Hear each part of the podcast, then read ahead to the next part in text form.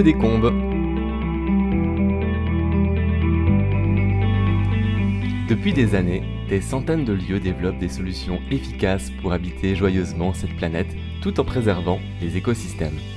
En ville ou à la campagne, tous ont en commun de remettre le collectif, l'autonomie, la sobriété et la solidarité territoriale au centre de leur vie.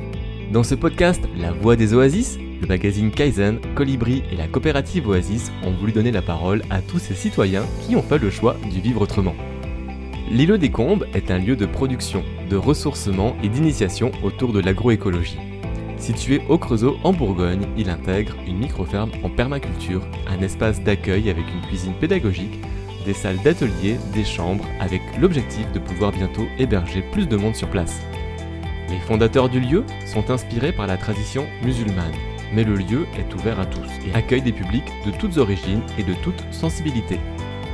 L'îlot des Combes accueille en particulier des publics de banlieues urbaines qui y découvrent un nouveau mode de vie et s'ouvrent à une alimentation écologique, au travail de la terre, au partage et à de nouvelles formes d'éducation.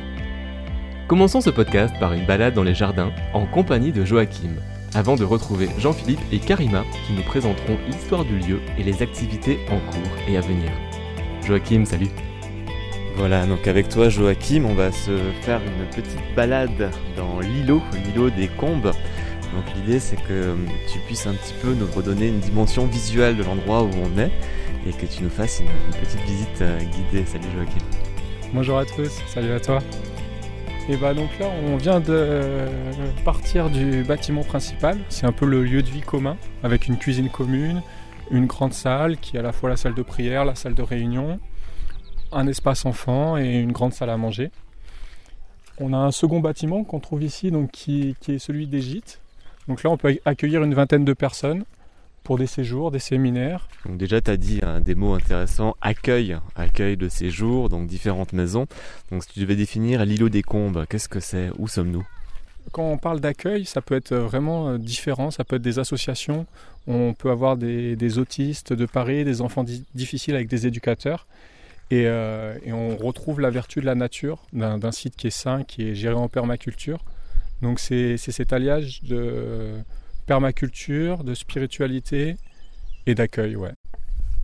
Et du coup, à quoi ça ressemble une journée type d'enfants des villes qui, euh, qui, viennent ici passer une semaine euh, ou quelques jours? Je ne sais pas s'il y a une journée type. C'est vrai que le jardinage, on, va toujours modifier en fonction de la météo, en fonction de la saison. Quelqu'un qui vient au mois d'août, quelqu'un qui, vient au mois de mai, on va avoir des, rythmes différents quand même. Maintenant, euh, c'est vrai qu'ici, on, va leur proposer des ateliers de sensibilisation. Des ateliers même pour les tout petits. À 3-4 ans, on sait repiquer une salade, on sait faire une bouture de menthe. C'est des choses euh, simples. Et, euh, et qui se rendent compte qu'ils savent faire quelque chose, c'est bien. Donc on, va les encadrer pour, pour nous aider en fait. Vraiment, ils vont rejoindre les bénévoles. Donc ils rejoignent un mouvement et, et c'est, ça aussi c'est vertueux de rejoindre un groupe. Tu parlais aussi de cuisine collective, de choses comme ça? Ouais, voilà. Donc, euh, par exemple, un groupe qui vient euh, une semaine, et eh ben, on va au début de semaine établir euh, qui fait la cuisine tel jour, qui fait la vaisselle tel jour. Donc, pareil, comme c'est un lieu géré que par des bénévoles, il n'y a pas de quelqu'un qui te paye, quelqu'un qui, est à ton service. Il y a tout le monde qui est égal.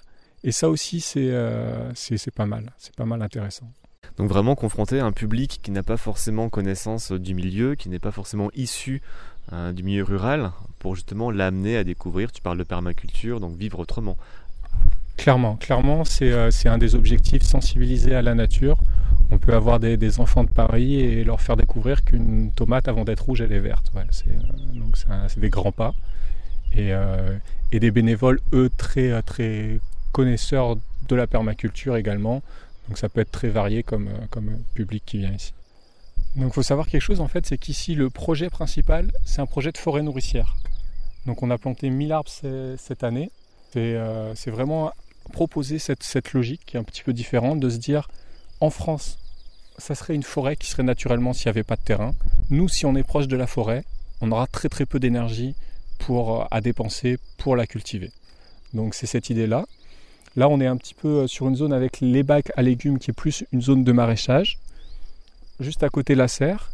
Et après, on va descendre peut-être et voir un petit peu euh, en fait les bandes d'arbres qui, qui elle, est, la forêt nourricière. Donc toi, tu es vraiment le référent jardin ici sur le terrain de l'îlot des Combes.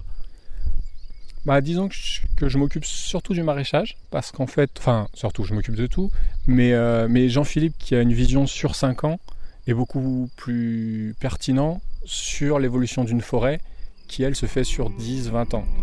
Donc euh, on se partage un petit peu les tâches et euh, ça se passe plutôt bien. Écoutez La Voix des Oasis, le podcast de ceux qui réinventent le monde de demain.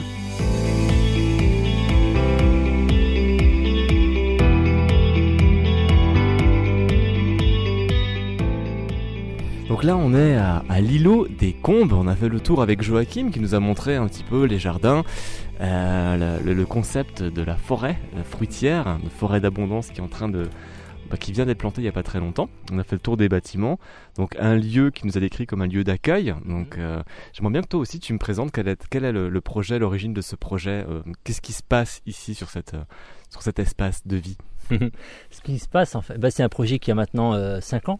Et l'idée de ce lieu était vraiment de pouvoir mettre en place un endroit où on arriverait à faire en sorte que les gens se reconnectent à la nature. Et donc la première chose, c'était de pouvoir les sensibiliser. Donc d'avoir un espace avec euh, euh, où ils puissent découvrir une autre manière de vivre, tout simplement. D'où la forêt jardin, de cette cuisine, tout ce qui peut en fait permettre aux personnes de, euh, voir une autre manière d'aborder la, vie et finalement de voir qu'avec cette connexion à la nature, on, on, y gagne à la fin parce qu'on gagne de l'apaisement, de la sérénité, puis en même temps la nature aussi, on, y gagne puisque elle est préservée du coup. Pourquoi ce besoin de connexion ou de reconnexion à la nature? Je dirais c'est vraiment une expérience que, que j'ai acquis là depuis ces 5-6 ans ici, acquise pardon, depuis ces 5-6 ans ici c'est que c'est vrai qu'on a souvent l'habitude de, de, parler des problèmes environnementaux, de parler d'écologie, comme si la nature était quelque chose de déconnecté de l'homme, et c'est comme si l'homme était là au centre de la, de la nature, et qu'il y avait un environnement autour de lui, et finalement on devait préserver cet environnement non pas parce que c'est l'environnement, mais c'est parce que c'est justement notre environnement qu'on doit laisser à nos enfants. Donc c'est toujours une vision extrêmement anthropomorphiste. Et en, arrivant ici, puis à force de travailler au jardin, finalement, on s'est rendu compte que cette vision, elle se décale finalement en se demandant mais pourquoi on n'aime pas la nature tout simplement parce qu'elle est la nature? Pourquoi on ne la respecte pas parce qu'elle est la nature? Ça fait le lien aussi avec la, spiritualité qui a accompagné ce projet, puisqu'au départ du projet, donc c'est un, c'est un groupe de, personnes qui ont tous, tous de confession musulmane en fait, qui ont porté ce, lieu. Et c'est vrai que dans la conception musulmane, Dieu a, créé toute la terre et, et, toute cette terre lui appartient. Et finalement, lorsqu'il nous met sur terre en tant qu'homme ou femme, enfin homme avec un grand H, c'est avec cette responsabilité de bien gérer, mais de gérer ce qui n'est pas à nous en fait, ce qui est finalement un prêt qui a été mis à disposition de l'homme pour qu'il puisse euh, s'établir sur Terre et trouver tout ce dont il a besoin. Et donc finalement, petit à petit, cette spiritualité est venue en résonance avec cette expérience de, terrain, qui fait que aujourd'hui, c'est vraiment cette conviction que les êtres humains sur Terre, ils n'ont pas besoin d'être sensibilisés à l'écologie. On n'a pas besoin de leur dire euh, faut, couper l'eau quand on se brosse les dents ou faut trier les déchets. On a besoin de les remettre dans ce qu'ils sont vraiment, c'est-à-dire un des éléments de l'écosystème, que l'être humain fait partie de cette harmonie universelle. Et une fois qu'on est dans cet écosystème et qu'on a compris que finalement cette nature, elle elle fait partie de nous, elle, est dans notre écosystème. On, ne la respecte plus parce que on veut la laisser à nos enfants, on la respecte tout simplement parce qu'on l'aime et qu'on a envie d'être bienveillant avec elle. Donc euh, l'origine du projet, comment est-ce que vous êtes arrivé à trouver ce lieu euh, C'était quoi les, contraintes euh, techniques, économiques, humaines Oui, ça va être assez simple. C'est juste que moi j'habite au Creusot et que ce lieu était à vendre. Et franchement, il y avait tout ce qu'il fallait. Il y avait deux hectares de terrain, il y avait une grande maison dans laquelle on pouvait faire des gîtes, et puis il y a ce bâtiment derrière qui nous a permis de, d'avoir beaucoup d'espace commun. Donc ça, ça a été assez facile de choisir le terrain. Au niveau des contraintes financières, elles sont faciles puisqu'on n'avait pas du tout d'argent. Donc tout de suite, on a mis ça sous format associatif et on a fait appel à la générosité de, nos proches d'abord, puis des gens qui soutenaient ce, projet. Également à des subventions de la région qui nous ont aidés, notamment pour la partie tourisme et hébergement. Et euh, c'est comme ça que petit à petit, le, lieu a pu se, construire.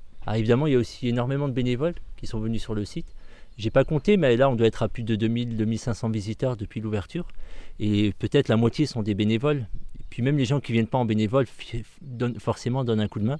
Et c'est grâce à ça euh, que le, projet a pu petit à petit se, mettre en place. Donc en fait, c'est la structure associative qui a permis d'acheter ce lieu. Oui, c'est l'association qui est propriétaire et le fait d'être en association, forcément, ça permet plus facilement d'avoir des dons. Et, parce que c'est plus un projet de patrimoine ou un projet personnel, ça devient un projet qui appartient à l'humanité. Et donc là, bah, aujourd'hui, je suis bénévole, mais demain, je partirai, et puis d'autres prendront le relais. Et voilà, comme ça, ça devient un projet euh, qui appartient aux citoyens, au monde, et plus à, plus à des personnes. Tu parlais de reconnexion, de connexion à la nature, donc des publics différents sont accueillis ici. Donc qui c'est qui vient? Comment ça se passe? Quels sont les gens qui vont euh, vous contacter? Ou comment est-ce que vous, vous allez vers eux pour leur proposer un séjour un peu d'immersion finalement dans cet environnement verdoyant? Bah, en gros, on a deux, deux, types de publics en fait. On a les gens qui nous connaissent parce qu'ils sont musulmans et qu'ils sont dans des réseaux euh, euh, musulmans écologistes, par exemple. Et après, il y a tout, tout, le public, en fait, je pourrais dire qu'il vient des, colibris, mais c'est même plus vaste que ça, parce que c'est aussi un lieu qui est, connu dans, la, dans, le, dans, le, réseau des oasis. D'ailleurs, ça a été un des projets pilotes au départ du projet Oasis de Colibri. Et ce qui fait qu'effectivement, le public qui vient est extrêmement euh, diversifié et varié. Et également, on a cette chance de pouvoir accueillir souvent des, des, foyers ou des jeunes qui viennent des, quartiers, surtout parisiens, puisqu'on n'est pas très loin par le TGV. Donc il y a un, public assez nombreux de, oui, de jeunes. Alors ça peut être des foyers, ça peut être des jeunes migrants, ou alors ça peut être des écoles privées qui nous envoient des groupes. Puis on les accueille le temps d'une semaine ou d'un week-end pour, euh, pour qu'ils puissent eux aussi s'immerger dans, dans ce monde-là. Sinon, beaucoup de familles également qui viennent avec des enfants. Donc ils profitent, comme on a quatre chambres meublées, de louer les, chambres en fait en vacances et simplement pouvoir ensuite participer à la vie du lieu et découvrir. à travers cette série d'émissions radio, c'est vrai qu'on va faire un peu le tour de différents oasis. Tu as mhm. cité le, mot, le nom, donc avec chacun sa spécificité. Donc ici, c'est plus l'aspect transmission. L'aspect transmission est important forcément, et d'ailleurs on fait à ce titre-là beaucoup de, formations au niveau de la permaculture, de l'apiculture. Donc je pense que c'est un, point fort de ce projet. Euh, l'autre point fort, bah, forcément la, dimension spirituelle est présente. Donc ça, ça en fait aussi une spécificité parmi les, oasis. Et l'aspect du vivre ensemble est aussi très particulier ici, du fait justement qu'on ait des publics qui viennent de, vraiment d'horizons très variés. Donc très souvent des, groupes comme ça qui se retrouvent sans se connaître hein, dans le cadre de formation, de rencontres, avec des gens de différentes religions, différentes... Euh, enfin, parcours de vie. Et c'est pas des choses qui sont courantes, j'allais dire. Dans... On a cette chance en tout cas de, pouvoir... Euh, euh, on va dire, générer cette dynamique. Mm. Comment est-ce que vous, vous amenez la spiritualité dans, dans le fonctionnement de, de l'écosystème? Quelle est sa part? Comment est-ce qu'on peut la percevoir? En fait, elle n'a pas de, place particulière, c'est-à-dire on ne pourrait pas comparer ce lieu à un ashram ou à, un endroit où il y, a, des rites, par exemple, qui sont organisés ou des, moments spécifiques. C'est-à-dire ici, c'est plus un lieu où chacun vit sa spiritualité comme il l'entend. Donc forcément, quand il y a des musulmans qui viennent, ou même parfois il y a certains séjours qui sont organisés par des associations musulmanes, justement sur le thème de la nature et de la spiritualité. Donc là, forcément, il y a un rythme de la journée qui est calqué sur les horaires de prière. Il y a oui, mais sinon, de manière générale, il n'y a pas de, rythme particulier. C'est plutôt justement de... Bon, bien sûr que les musulmans qui sont là vivent leur spiritualité de manière totalement euh, libre. Et puis les personnes qui viennent, en fait, elles aussi euh, se, trouvent dans un endroit où, un peu, j'allais dire, décomplexé, où elles peuvent être à l'aise. Et c'est fréquent d'ailleurs qu'on a ce contact, surtout avec des, personnes de confession chrétienne, qui lorsqu'elles viennent ici se sentent très à l'aise et de pouvoir euh, pratiquer, de pouvoir parler spiritualité. Parce qu'on se rend compte j'ai l'impression en tout cas que c'est un peu euh, toutes les spiritualités aujourd'hui en, France, c'est particulier à la France, hein, qui ont du mal à s'exprimer, à se sentir libre, parce qu'on a l'impression que c'est un domaine qui est quand même assez... Euh, c'est pas un, sujet facile de conversation. Donc ici c'est le contraire, c'est c'est un endroit de liberté pour ça où tout le monde se sent à l'aise et c'est très bien comme ça. tu parlais de zone pilote, Oasis euh, pilote hein, dans, dans, ce réseau-là. Donc souvent, bah, quand on est dans, bah, aux prémices hein, de ce genre de projet, on affronte différentes difficultés. Donc quels seraient les, les, conseils que tu as envie de partager, force de ton expérience qui maintenant a déjà 5 ou 6 ans? Bon, Les difficultés euh, principales, en fait, c'est vraiment, bah, je pense que c'est un point commun à tous les Oasis, c'est de réussir, réussir à faire vivre le collectif. Donc à, à mettre en place une... Euh, un mode de fonctionnement, de gouvernance. Et ce qui est très difficile chez nous, c'est que c'est un lieu de passage. C'est pas un habitat où les gens sont installés pour des années, personne n'habite sur place. Et finalement, c'est un collectif qui évolue sans cesse, qui est très mouvant. Et donc, chaque fois, il, faut remettre en place les règles, les réadapter et les faire euh, évoluer en fonction de ces nouvelles personnes. Donc ça, c'est une chose qui est assez difficile pour nous. Et c'est vrai qu'on attend avec impatience le jour où justement il y aura assez de monde qui habite à proximité du lieu qu'on puisse vraiment avoir une équipe stable sur plusieurs années pour, euh, ouais, pour pouvoir mieux cadrer le projet. Puis là, ça commence petit à petit à être le cas. moi Karima que vous avez vu ce matin qui habite presque ici, moi qui habite pas très loin. Enfin là, tous les gens que, que tu as vus aujourd'hui sur place, c'est que des gens du Creusot, donc des gens qui habitent localement. Et là, c'est vrai que c'est maintenant, depuis 2, 3, 4 ans, on a vraiment des personnes qui commencent à, à être stables dans le projet. Et là, on, on a l'impression qu'on peut construire, de, on va dire, de, de manière plus sereine, avec une visibilité plus grande dans le temps. Il y a aussi le côté euh, insertion. Il y a Pascal qui nous disait que lui vient de la rue. Oui, ça nous arrive hein, parce qu'on a des logements, d'avoir des, des, demandes en fait. Euh, effectivement, c'est le cas de Pascal qui, qui était euh, dans la rue et puis des personnes nous ont proposé de l'accueillir, donc on l'a accueilli. Puis là, pour l'instant, ça se passe très bien. On est en train de lui retaper un appartement pour qu'il puisse se poser quelques mois, le temps de, de, trouver des solutions ailleurs. Il y a aussi parfois des, des, des, des réfugiés en fait sans papier qui ont. Mais c'est chaque fois provisoire. C'est juste l'opportunité de, de, dire qu'on a des logements sur place et que parfois ils sont vides, donc autant en profiter, surtout sur, toutes les, sur tous les mois d'hiver. Comment tu imagines le site d'ici quelques années? Comment est-ce que tu imagines son expansion et, et, son développement? Je rêverais en tout cas de le voir déjà maintenant dans 10 ans pour voir cette forêt à quoi elle ressemblera. Donc ça, ce serait un rêve. Euh, le site, j'imagine plus une extension en termes d'idées et de prise de conscience locale. C'est-à-dire que je pense que des lieux comme ça peuvent vraiment être un poumon pour une ville comme euh, le Creusot et générer, euh, avec bien sûr tous les autres acteurs qui sont dans cette même mouvance au Creusot, de pouvoir générer une dynamique beaucoup plus globale. Parce que c'est qu'un lieu comme ça tout seul, il, est intéressant, mais la pertinence, elle est vraiment à l'échelle d'une ville. Je dire, là, par exemple, sur le lieu, Joachim a dû te montrer ce matin le travail qu'on fait sur la gestion de l'eau. Mais la gestion de l'eau, ça ne se gère pas à l'échelle d'un lieu, ça se gère à l'échelle d'un bassin versant, à l'échelle d'une ville. C'est pareil pour l'autonomie. Euh, on va faire des légumes, des fruits, mais ce n'est pas l'autonomie pour vous qu'on veut. Ce qu'on veut, c'est l'autonomie du Creusot. On a un bassin avec 100 000 habitants.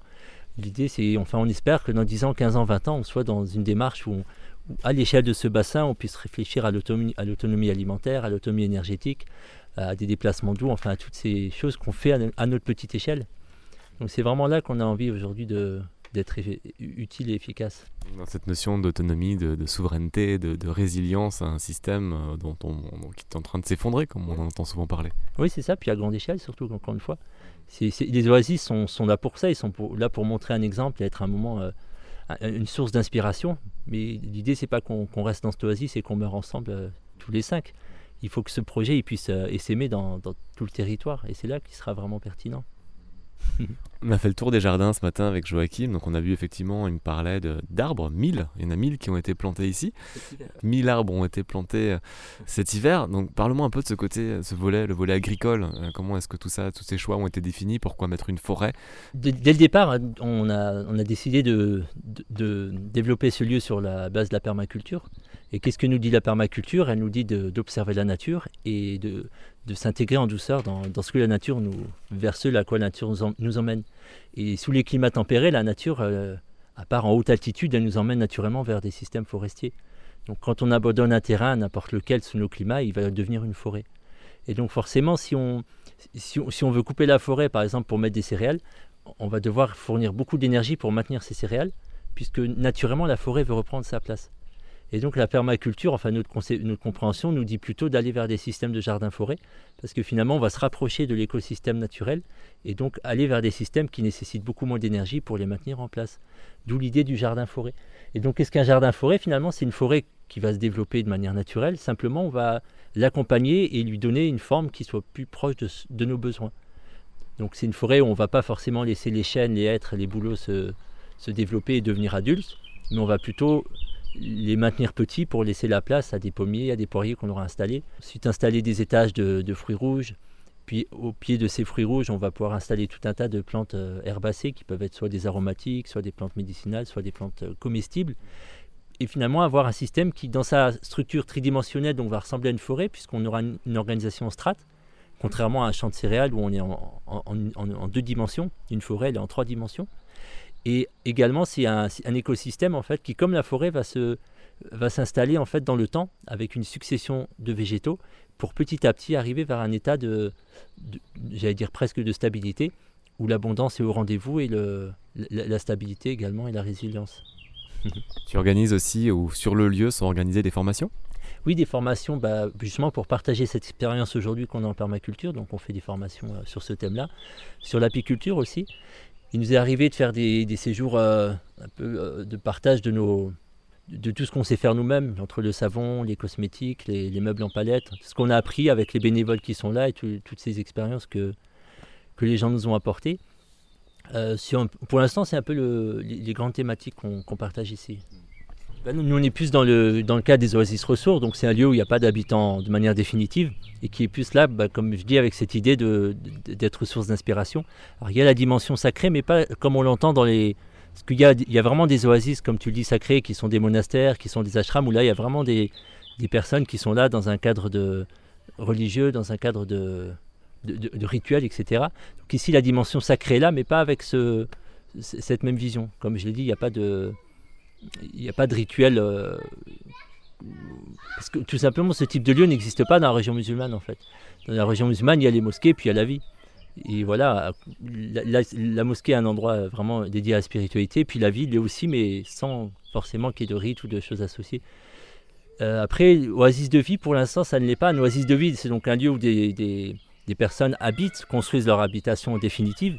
Mais c'est vrai que c'est une idée qui pourrait peut-être un jour émerger, puisqu'on a des terrains constructibles euh, à nous, et puis on en a également qui sont à vendre juste euh, qui juxtaposent le terrain. Et peut-être qu'un jour, des personnes achèteront ces terrains, construiront leur maison, et du coup, ça deviendra également un oasis de vie. Mais ce serait bien, parce que c'est aussi une manière d'amener des gens de, de, de manière pérenne sur le site. J'étais juste curieuse de savoir, toi, quel, euh, tu, apparemment c'est toi qui encadre les formations ici, quel type de formation tu avais suivi ou est-ce que tu, tu, as appris en faisant ou en... Euh, personnellement, j'ai une formation en biologie, des, études supérieures. Et depuis que je suis sur le site, j'ai suivi beaucoup de formations en permaculture. Donc j'ai fait deux PDC, des, initiations, des stages de spécialisation sur la gestion de l'eau notamment, sur l'agriculture syntropique, sur euh, des stages aussi à l'étranger, au, Maroc notamment, pour avoir une notion de la permaculture en milieu aride. Et, forcément, c'est la, pratique, d'être tout le temps sur place et de pouvoir euh, vraiment tester tout ce qu'on apprend. Et c'est ce qui permet petit à petit d'avancer dans les connaissances et les compréhensions des écosystèmes. Et donc cette envie de, gagner en autonomie, il y a aussi souvent le, problème économique. Euh, comment est-ce qu'on développe un modèle économique pour pouvoir avoir une structure qui permette de, développer, de se développer? Euh, Comment vous faites ici en termes économiques? Quelle est l'idée? Euh, Quelles sont les perspectives? Comment est-ce que vous arrivez à, gérer le site pour payer ben, déjà le lieu, les loyers et toutes les charges qui vont avec? Pour l'instant, le modèle économique est basé sur l'accueil du tout la production, on ne vend pas notre production. Donc c'est vraiment dès le départ, ça a été un modèle économique qui a été pensé comme ça. C'est vrai que c'est des questions qui sont importantes à se poser parce qu'aujourd'hui, il y a des centaines d'oasis qui sont en cours de création ou qui, existent déjà. Et beaucoup ont des modèles économiques qui sont basés sur, euh, sur ce même schéma. Donc de l'accueil, de la formation la permaculture, l'apiculture, etc. Donc c'est sûr qu'à un moment, euh, il y a besoin que chaque oasis trouve une voie qui lui est propre, une spécificité qui permettrait de, de pouvoir proposer un large éventail de, de formation et que les gens s'y retrouvent, enfin trouvent, euh, que chacun puisse trouver ce qu'il cherche. Et ici, je ne sais pas si on a déjà trouvé. C'est sûr qu'il y a des choses qui nous plaisent beaucoup. L'accueil de jeunes, par exemple, en difficulté, on, aime énormément parce qu'on voit que ça a des effets tellement positifs sur, euh, sur ces jeunes. Enfin, de, ce que nous disent les éducateurs, en tout cas, qui viennent de leurs témoignages. Donc ça, c'est sûr que c'est quelque chose qui est très, euh, qui est très important dans notre modèle économique. après, c'est des choses qui sont en phase de, de réflexion, de, ça a besoin d'un temps pour, euh, de maturation. Aujourd'hui, c'est sûr que notre modèle économique il est basé uniquement sur l'accueil. On pourrait très bien imaginer euh, des modèles économiques basés sur la production. Tu parlais de ruchers, donc ça peut être vente de miel, vente de plantes sauvages. Ça pourrait, mais euh, pour l'instant, c'est plus quelque chose qu'on imagine comme accessoire. Parce que finalement, on n'y met pas le temps nécessaire pour en faire une production qui, soit rentable et qui nous permette d'être autonome financièrement. le projet aurait été pensé différemment si c'était le cas. Là, vraiment, toute l'énergie, même les, investissements ont été surtout faits dans les structures d'accueil. Ah, on l'a vu, en fait, pour, la visite que tu as dû faire sur un bâtiment de 300 mètres carrés qui, qui vraiment est, propice à ça. Donc, plus que sur le jardin, où là, on est vraiment dans un modèle expérimental où l'idée, c'est pas de produire beaucoup pour, euh, pour gagner de l'argent, c'est surtout de tester et voir qu'est-ce qui peut marcher et qu'est-ce qui peut être reproductible ailleurs. Je n'ai plus dans cette idée de transmettre ensuite ce qu'on aura appris à des gens qui veulent par contre, eux, faire des modèles économiques basés sur la production agricole. Et donc toi, Karima, euh, parle-moi un peu de, ta rencontre avec le lieu, ton histoire et de ta présence euh, ici. Euh, parmi les fondateurs, enfin les personnes qui ont monté le projet du lieu des Combes, j'avais deux amis à moi, un couple. Et c'est ce couple qui m'a fait découvrir ce lieu. Donc j'ai connu Jean-Philippe quand il venait présenter le projet sur Paris. J'ai assisté à une réunion et puis, euh, et puis depuis cette réunion, j'ai assisté au premier chantier participatif et depuis je viens régulièrement. Pourquoi? Qu'est-ce qui fait qu'après ce premier chantier, tu as fait le choix de, continuer à, participer à cette aventure collective? Bah, Je vis euh, à Aulnay-sous-Bois, région parisienne, et depuis quelques années déjà, je pense de plus en plus à, quitter euh, le monde citadin pour aller plus vers un monde un peu plus rural. Et, euh, et ce projet, il me tient à cœur bah, parce que la permaculture, ça m'a euh, ouvert les yeux en fait sur la nécessité de préserver cette nature parce qu'elle a montré ses capacités à régénérer euh, des sols qui étaient complètement détruits. Et puis pour moi, c'est un avenir pour, pour cette planète. Et moi, de base, je suis sensibilisée à, à l'écologie parce que j'ai fait 10 ans de scoutisme. Et dans le scoutisme, on a déjà cette sensibilité par rapport à la nature, par rapport à la préservation, à l'écologie. Et puis c'est une continuité. ça reste une continuité, ça reste dans mon éthique. Euh, c'est des valeurs auxquelles, euh, auxquelles je tiens. Donc toi qui le côté urbain, le monde urbain pour le monde plus rural, c'est vraiment en lien avec cette éthique ou cette notion de sens que tu souhaites remettre dans ta vie? C'est ça exactement. J'ai plus de, j'ai besoin d'être reconnecté à la terre et euh, en ville. Euh, pourtant, j'ai une maison avec un jardin, hein, un grand jardin, mais ça reste quand même la ville. Et, et à chaque fois que je revenais ici, ça fait cinq ans que je fais des allers-retours régulièrement. Toutes les fois où je revenais, j'avais envie d'y rester. Et dès que je repartais, j'étais pas heureuse. Et puis là, euh, on a fait le choix cette année de vraiment chercher quelque chose ici et d'y rester. Quand tu présentes le projet L'île des Combes à quelqu'un qui ne le connaît pas, euh, comment est-ce que tu l'introduis euh, Qu'est-ce que c'est Comment tu l'expliques quand on leur explique, c'est un lieu où on a des, des, gens de toute origine, de toute culture qui viennent, qui, échangent, qui partagent, et tout le monde s'entend merveilleusement, et eh ben ça les attire encore plus. Plus que le côté écologique. Mais après, on les initie quand même. Donc la diversité du végétal à travers la permaculture, mais aussi la diversité euh, culturelle à travers tous les gens qui passent ici sur le lieu l'îlot des Combes. Ça va, ensemble, ça va ensemble. Pour moi, c'est indélébile, ça va ensemble. C'est indéniable. La diversité. Exactement, la diversité. Vive la diversité. Merci Karima. Avec plaisir. Vous écoutez La Voix des Oasis, le podcast de ceux qui réinventent le monde de demain.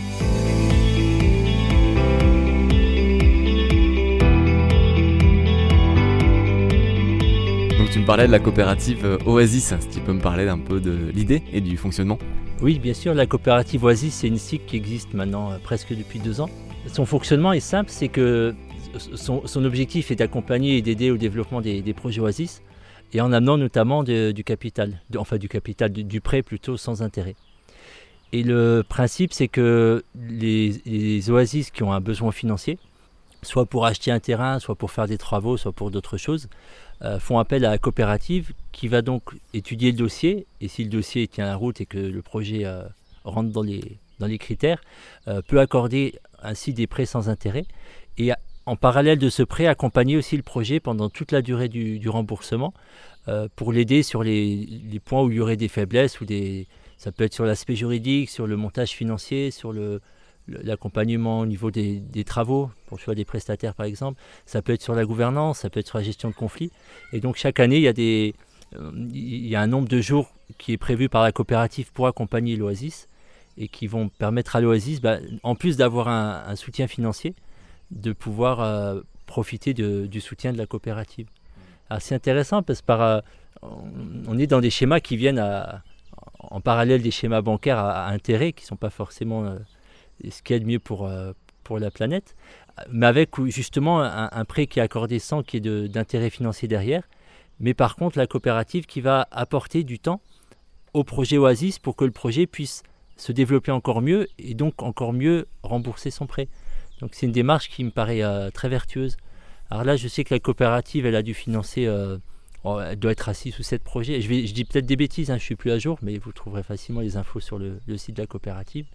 Les capitaux de la coopérative, hein, ils viennent de particuliers alors Oui, c'est ça. C'est que dans, la SIC, vous pouvez euh, investir en tant que particulier, mais aussi en tant que, quantité morale. Et le fait d'investir en tant que particulier dans, la SIC, on laisse l'argent au minimum 5 ans, mais 7 ans si on veut bénéficier de la déduction d'impôt, puisqu'on peut récupérer 18% d'investissement. De, la coopérative, de, par, ce biais-là. Et donc ça permet à tous ceux qui sont porteurs de projets, parce qu'aujourd'hui il y a vraiment cette urgence de changement, de vivre autrement, et euh, le problème économique fait partie des premières difficultés qu'on rencontre.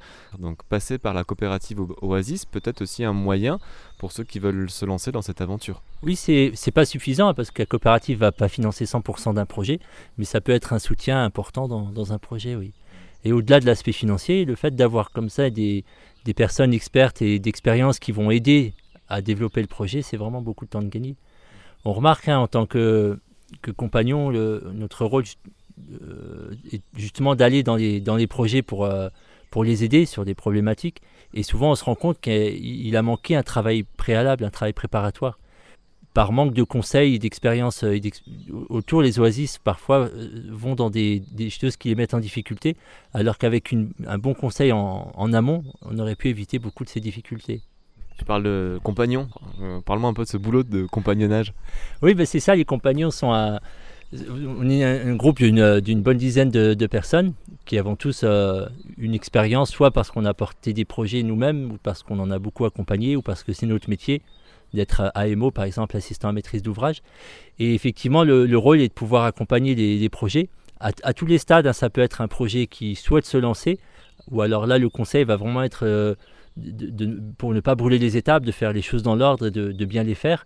Ça peut être un projet qui, qui a justement besoin de, trouver du financement à ce stade-là, ou ça peut être alors une fois que le projet et le terrain est acheté, euh, une phase d'accompagnement, ce qu'on peut appeler de l'AMO, pour aider les, porteurs du projet à choisir les, bons prestataires techniques, à faire les bons documents, à faire les bonnes démarches au niveau euh, urbaniste. Et ça peut aussi être après des aides dans la vie du projet, que ce soit dans la gouvernance, ça peut être de la gestion de conflits, ça peut être euh, d'aider justement à travailler, à réfléchir sur un modèle économique. Donc c'est vraiment des très vastes. Et comme c'est un, réseau de, plusieurs personnes, justement, il y a de l'entraide. On peut se partager les compétences, puisqu'on bien sûr on n'est pas tous euh, omniscients. Donc ça nous permet de se partager les compétences et de pouvoir être euh, plus efficace. Qu'est-ce que tu observes toi aujourd'hui dans la société civile, notamment là on est en sortie de crise euh, J'ai l'impression qu'il y a pas mal de jeunes ou de moins jeunes qui essaient de faire une, transition, cette quête de sens, hein, de remettre plus de sens euh, au cœur de leur vie, et que tous ces modes de vie, d'habitat partagé, d'écolieux, d'éco-villages, d'oasis, où on peut utiliser le terme qui nous correspond, bah, c'est aujourd'hui quelque chose qui, qui émerge et qui prend de plus en plus d'ampleur. Effectivement, on a vraiment l'impression qu'il y a un changement très rapide qui est en train de s'opérer. Donc on espère que ce soit bien ça. Et toi, comment t'as mis un pied dans les oasis? Euh, ben, En lançant ce projet, c'est là que j'ai découvert... Euh, parce que quand j'ai voulu lancer ce projet, je me suis tourné vers les colibris, j'ai rencontré Mathieu qui nous a beaucoup euh, aidés. Et c'est comme ça que ça a démarré notre relation. si je devais résumer l'îlot des Combes, c'est vraiment un lieu d'accueil pour transmettre et pour pouvoir se, se reconnecter, se relier à un essentiel. Oui, je crois que c'est bien résumé. Merci.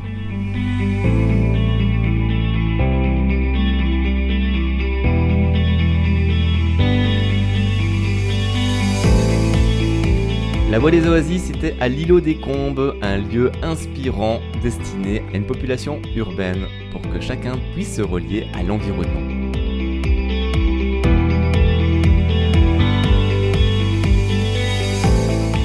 La Voix des Oasis, une production d'Alexandre Sattler, à retrouver sur son site internet gaia-image.com.